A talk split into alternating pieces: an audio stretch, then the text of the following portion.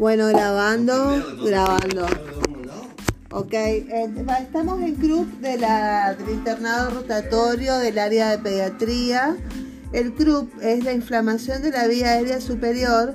Es importante en los niños pequeños, mis anteojos, los niños pequeños, eh, los niños pequeños, me voy a poner los anteojos, a causa de que su diámetro estrecho los eh, predispone a una obstrucción total o de una magnitud que puede poner en riesgo su vida.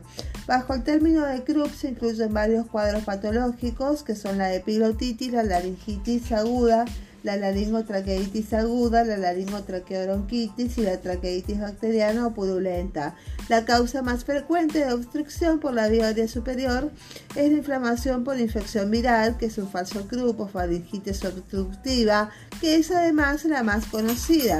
Existen algunas características anatómicas que en el niño pequeño que facilitan la obstrucción de la vía aérea superior como nariz estrecha, lengua proporcionalmente grande, glotis elevada, epilotis más larga, angosta y redundante en el lactante, laringe menos rígida y desplazada hacia adelante y abajo, cuerdas vocales inclinadas, occipucio largo, diámetro reducido de la región subglótica, especialmente del anillo cricoide, lo cual le da una vulnerabilidad fisiológica a la inflamación de esta área, reducción de un milímetro en el diámetro por edema, resulta en una reducción del 65% del área seccional del espacio subglótico.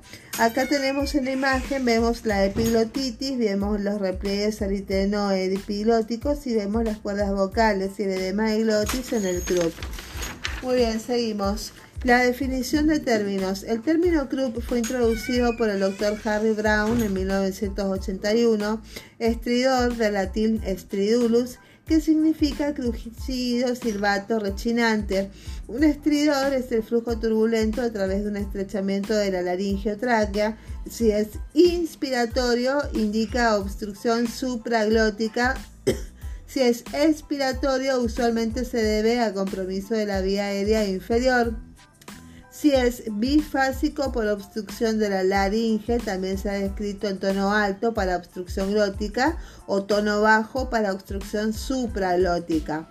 El CRUP, que es, un, síndrome clínico agudo de, con estridor inspiratorio, tos disfónica, ronquera y signos de dificultad respiratoria debido en varios grados de obstrucción laringea o traqueal.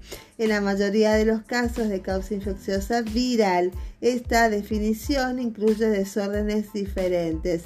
El, el CRUP espasmódico recurrente, alérgico o laringitis espasmódica aguda es un ataque súbito de CRUP eh, que usualmente se presenta durante la noche sin antecedentes de fiebre o algún signo de infección del tracto respiratorio superior.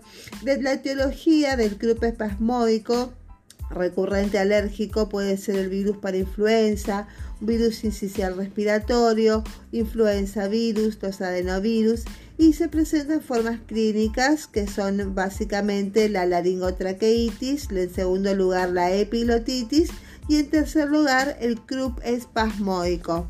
Con respecto a la laringotraqueitis viral, que es una de las presentaciones del CRUP, se inicia con rinorrea, bajo grado de fiebre, malestar general y 3 a 4 días después tos disfónica, estridor inspiratorio no afectado por el cambio de posición y dificultad respiratoria. Se presenta con mayor frecuencia en niños entre los 6 meses y 6 años de edad, más del 95% de los casos no requiere hospitalización y aproximadamente del 1 al 5% de los niños afectados requiere intubación orotraqueal. El agente etiológico principal es el virus de la parainfluenza 1, 2 y 3, quien causa la mayoría de los casos, aunque otros virus también pueden producirlo, como es el virus incitial respiratorio, adenovirus, virus de la influenza y B y reporte de casos anecdóticos por el virus del parotiditis. El micoplasma y el virus de la influenza pueden producirlo, pueden producirlo en niños mayores de 5 años. Se caracteriza este cuadro por una tos peculiar que se describe como voz ronca, afónica o de perro, la tos de perro, tos afónica, tos ronca. Un ruido que se aprecia al exterior durante la inspiración del niño, que sería el estridor, acompañado de una dificultad respiratoria producida por la mala entrada de aire y que se manifiesta por retracción o hundimiento de los tejidos blandos que rodean al tórax, alrededor del cuello y bajo las costillas, además del aumento de la frecuencia de la respiración y las manifestaciones de desagrado e irritabilidad en un comienzo y de angustia y cansancio si la enfermedad progresa con cianosis e hipoxemia. Los síntomas característicamente aumentan durante la noche y pueden ceder por la mañana para repetirse la siguiente noche durante varios días. Los niños mayores, sobre, los de cinco, sobre todo los de 5 a 6 años, generalmente no se obstruyen en forma importante, dado a que a mayor edad es mayor también el diámetro de su tráquea y laringe y por lo tanto la inflamación interna no obstruye la luz de la tráquea significativamente. Los síntomas duran varios días y en general la mayoría de los pacientes solo presentan signos de tos ronca, dificultad respiratoria leve, mejorando de forma espontánea al cabo de cuatro o cinco días. Unos pocos niños se obstruirán en forma importante requerirán tratamiento especializado sin el cual tienen riesgo de sufrir baja la cantidad de oxígeno en la sangre con consecuencias graves como paro cardíaco y la muerte. Otra forma de Krupp es la epiglotitis, es la segunda manifestación. En la epiglotitis vemos que la infección es producida por una bacteria que es el Haemophilus influenza, una bacteria en la cual los síntomas son más intensos de rápida progresión de la obstrucción en, la epilotitis la fiebre es alta, el niño se ve muy enfermo, decaído, con signos de falta de oxígeno y a poco de iniciarse la enfermedad. Pese a que ha disminuido mucho su frecuencia, aún se ven casos por eh, deficiente vacunación o porque puede ser originada por otras bacterias distintas de la Haemophilus influenza. Eh, otra manifestación es la obstrucción por cuerpo extraño, la aspiración de un objeto que puede irritar la tráquea en su paso hacia el pulmón por aspiración accidental puede originar síntomas similares. En este caso existe un antecedente de que el niño ha sido visto jugando con algún objeto en la boca y poco después de haber presentado una intensa crisis de tos tras la cual queda con eh, dificultad respiratoria y ruidos bronquiales y signos de falta de oxígeno, como coloración azulada de la piel y aumento de la frecuencia respiratoria. La diferenciación de estas causas distintas de obstrucción de la vía aérea superior puede ser muy difícil. Con respecto al tratamiento, hay que diferenciar del tratamiento de los casos leves, que son la mayoría, y en los que bastará con quitar las molestias como fiebre, quitar el dolor de garganta, hidratar adecuadamente ofreciendo líquidos y mantenerse observando la progresión de los síntomas. Algunos corticoides se pueden administrar por vía oral en forma de soluciones y en otros casos los médicos indicarán corticoides inhalados aplicados en forma seriada.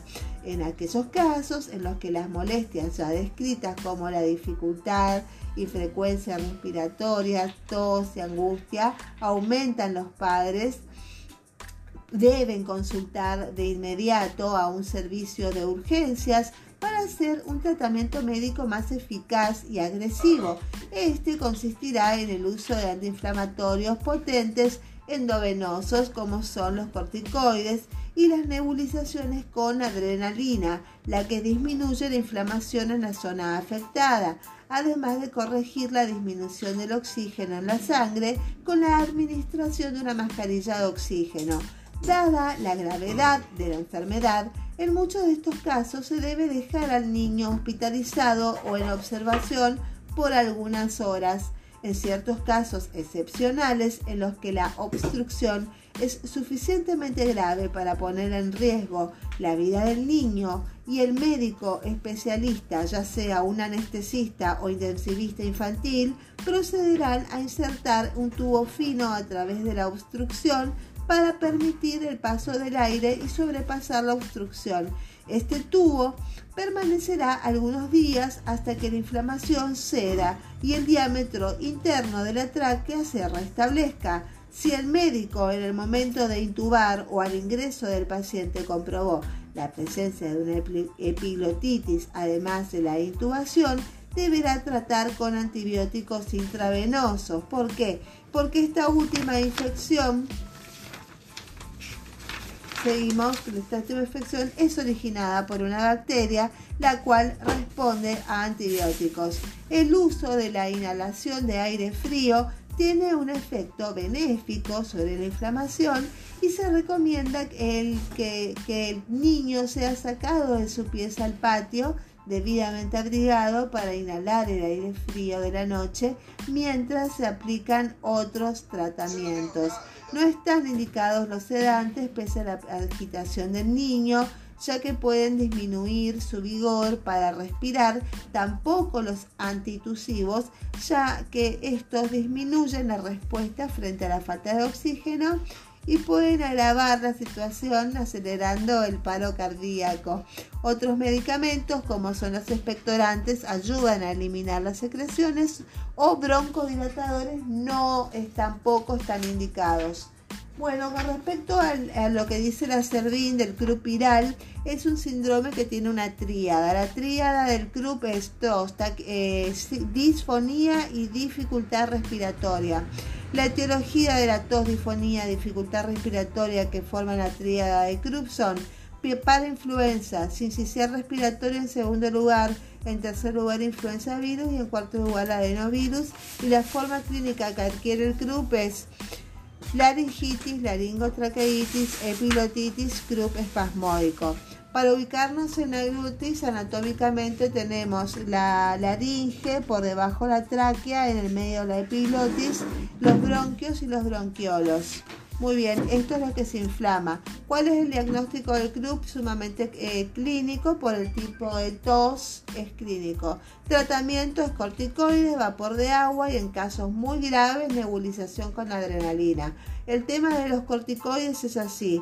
De prevalencia va la betametasona, una gota kilodosis cada 8 horas por 3 a 5 días. ¿Ok?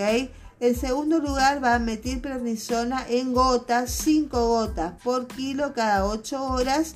Y si no hay ninguna de las dos, no se puede adquirir en gotas, se hace una endovenosa de dexametasona monodosis más corticoides vía oral, ya sea beta o metilprednisona, vapor de agua y en casos muy graves adrenalina, nebulizaciones con adrenalina. Muy bien, eso es crup, crup, crup.